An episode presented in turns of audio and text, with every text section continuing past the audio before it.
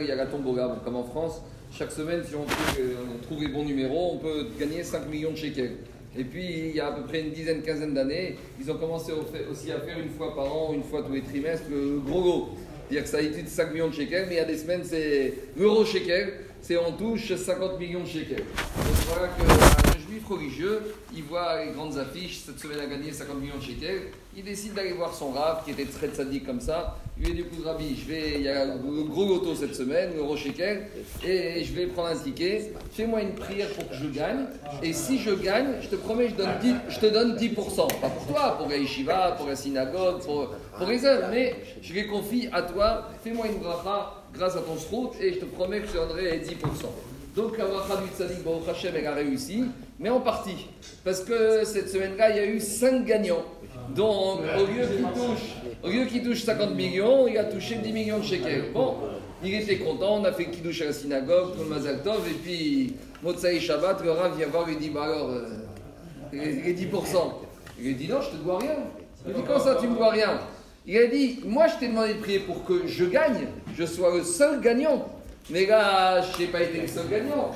Je me suis retrouvé à partager le magot avec quatre autres personnes. Moi, la que je suis venu te voir, c'est pour te demander que je gagne le gros. Mais là, eh, j'ai gagné, mais divisé par 5. Donc là, je te dois rien du tout. Donc voilà le problème. Et il a une preuve très forte. C'est qu'il lui dit, écoute, la meilleure preuve, c'est que chaque semaine, moi je joue chaque semaine, il y a 5 millions de shekels. Est-ce qu'une fois je suis venu demander de- de- d'une prière pour moi chaque semaine? Je suis jamais venu demander. Donc quand je suis venu? Je suis venu aujourd'hui. Donc c'est la preuve que c'est uniquement par rapport au fait que si je pensais gagner la totalité du gros lot, que je m'engageais à te donner 10%. Mais là, j'ai pas gagné le gros lot, j'ai 10 en 5, donc je te dois rien du tout. Alors comment trancher ce genre de choses avec Pierre Cette question est difficile parce qu'en plus on n'a pas de traces semblables dans l'Agmara. Alors euh, ils ont été voir Ravi Gashiv. Et Ravi Gashiv, il lui, il lui a dit comme ça. Il lui a dit, ce monsieur, si on a affaire à deux personnes, il Shamaïm, qui veulent savoir les Torah, il y a normalement il y a un problème. C'est que dans Amotsi Mechavero à la quand je veux sortir de l'argent de la poche de mon prochain, il faut amener une preuve. Or, ici, le rabbin, quelle preuve il a? Qu'est-ce qu'il peut amener comme preuve? Il n'y a aucune preuve. Ici, on n'est pas dans un système de preuve.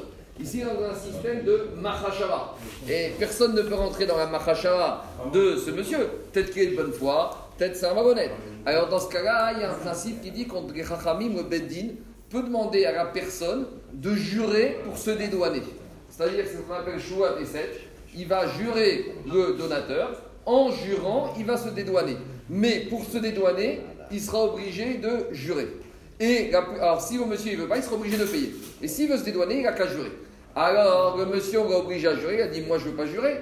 Il a dit Mais je vous assure que c'était comme ça.